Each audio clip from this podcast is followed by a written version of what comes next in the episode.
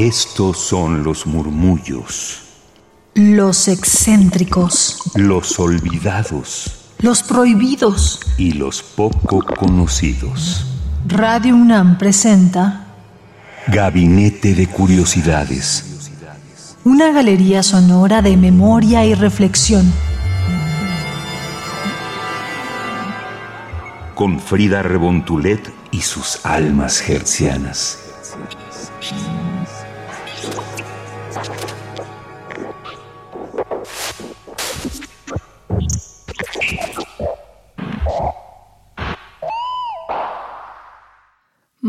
Buena tarde, día, noche, donde sea que nos estén sintonizando. Si es a través del 96.1 de FM, pues muy buena tarde. Están aquí en Radio UNAM a través del 96.1 de FM, también por internet en radio.unam.mx o bien pueden buscarnos en el podcast que es radiopodcast.unam.mx mx.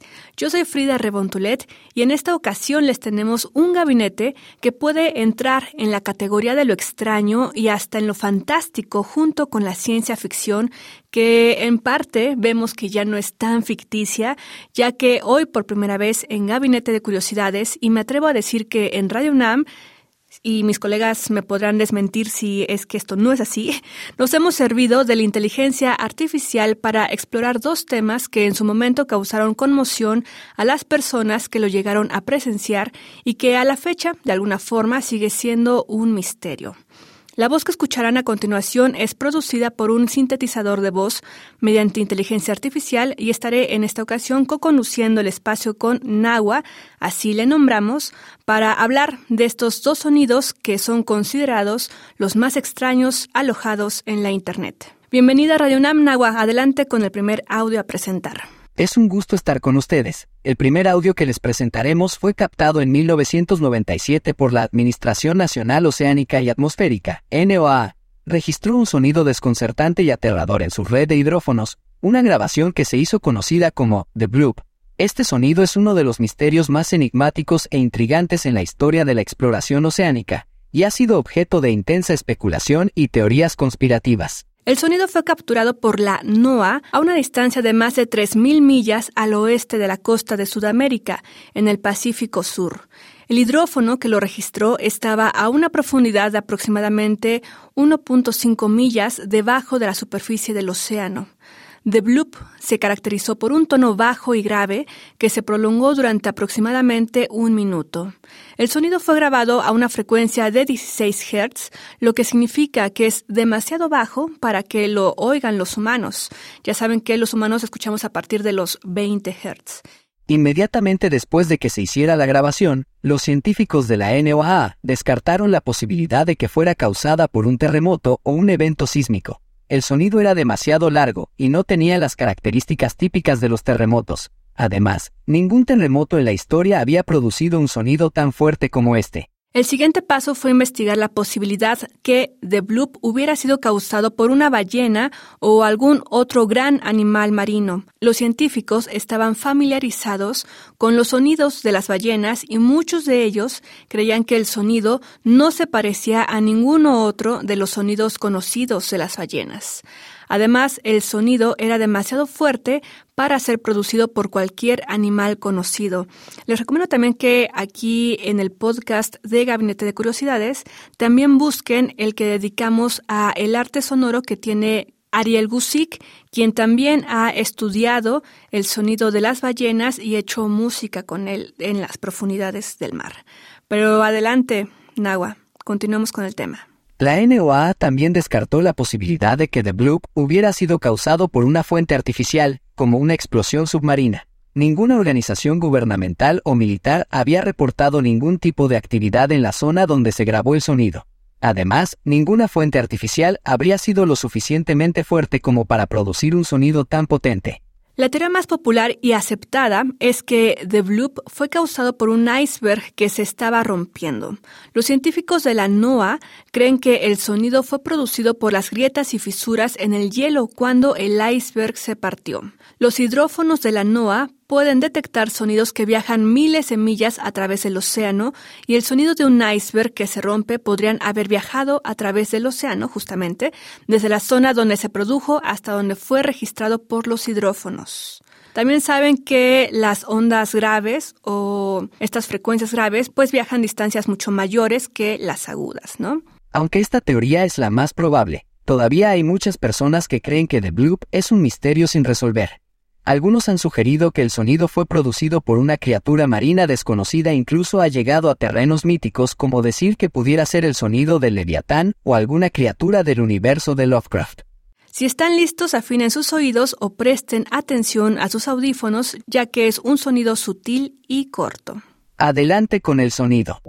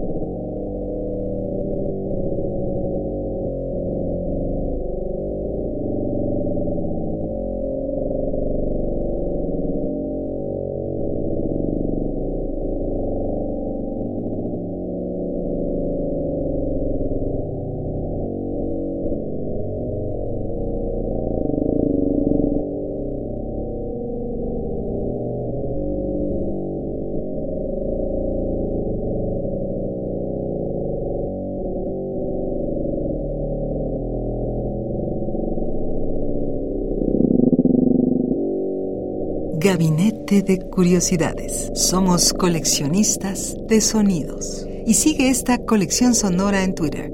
Gabinete C-Bajo. Radio UNAM. Experiencia sonora. Están en Gabinete de Curiosidades. Recuerden que hoy Nahua, como le hemos nombrado al procesador de voz mediante inteligencia artificial, y quien está co-conduciendo con nosotros en este programa para hablar de dos sonidos que, de acuerdo al chat GPT, son los más extraños y poco conocidos de la historia de la humanidad. Lo que escuchamos fue el sonido de The Bloop, y ahora Nahua nos presentará el segundo audio misterioso. Así que adelante, Nahua. Gracias, Frida. Este segundo audio lo pueden encontrar como The Connect Project. Este proyecto consistió en la recopilación de grabaciones que contienen números de estaciones de radio de onda corta de todo el mundo. También sonaba música, nombres, voces o mensajes sin aparente sentido. Durante un periodo de varios años, en la década de 1990, las grabaciones son en su mayoría de transmisiones militares o gubernamentales, así como de estaciones de radio en teoría abandonadas, y contienen una serie de números hablados y tonos de sirenas. Las grabaciones en total suman más de cinco horas de audio y han sido objeto de interés en la comunidad de aficionados a los fenómenos paranormales y de conspiración, quienes han especulado que las grabaciones pueden ser mensajes cifrados para agentes encubiertos o pruebas de actividad extraterrestre. Pero bueno, lo que sabemos de fondo, como lo ha mencionado Nagua, es que son pruebas de transmisión, sí en cierto código, pero para estaciones gubernamentales, eh, militares y de otras características. Adelante con los audios.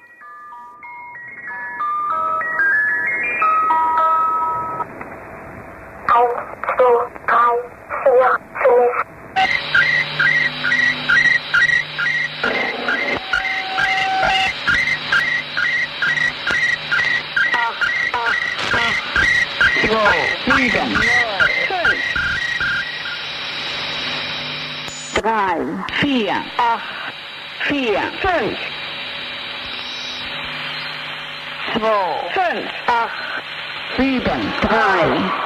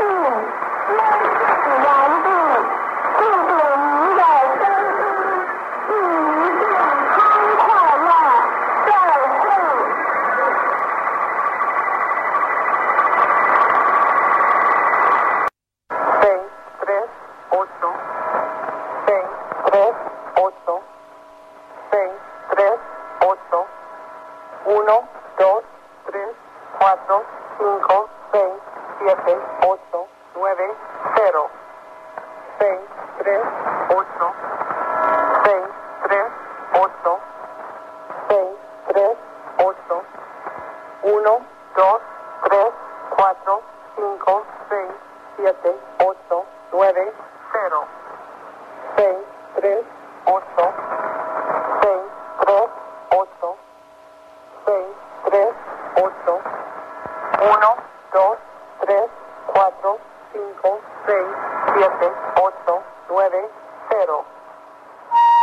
sieben, drei. gabinete de curiosidades y acabamos de escuchar solo una ínfima parte de los cinco discos disponibles que han recopilado estos audios extraños que fueron emitidos por estaciones de onda corta en la década de los años 90. Muchos eran de estaciones de gobierno, de carácter militar o incluso de estaciones que oficialmente no estaban transmitiendo, pero que dejaban pues algunas pruebas de señal en horas poco convencionales y por eso también generaba este, esta onda de misterio y de cierto miedo entre la población que andaba ahí jugando con el dial de su radio. Algunos incluso han sido captadas por medio de radios piratas también, que como lo mencionamos, funcionan generalmente a través de la AM. El disco en cuestión que estamos escuchando hace unos minutos y que también está de fondo se llama The Connect Project Recordings of Shortwave Numbers Station. Esto fue editado por Radial Disc de 1997 a 2013. Escuchando algunos testimonios, mencionan que capturaban estas señales mediante su radio de onda corta al jugar, como les mencionaba, con ese dial para sintonizar entre estaciones o bien con los radios que captaban las señales de radio internacional. De los primeros gabinetes que tenemos en el podcast, ya habíamos dedicado el tema a estas señales particulares de radio, pero ahora lo abordamos con datos más actuales sobre lo que se ha ido descubriendo sobre el tema.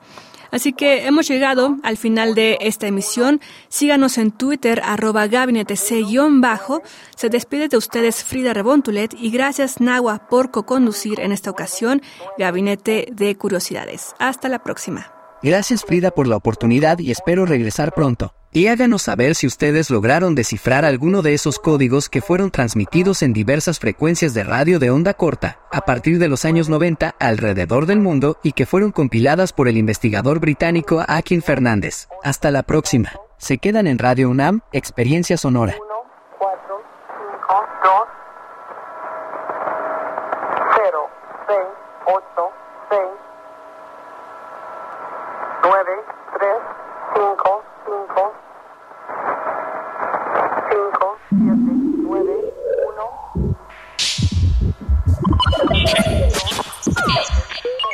Estas fueron las sombras del tiempo sónico. Radio UNAM presentó Gabinete de Curiosidades. Refugio de experimentación, memoria y diversidad sonora. Dispara tu curiosidad en la próxima emisión.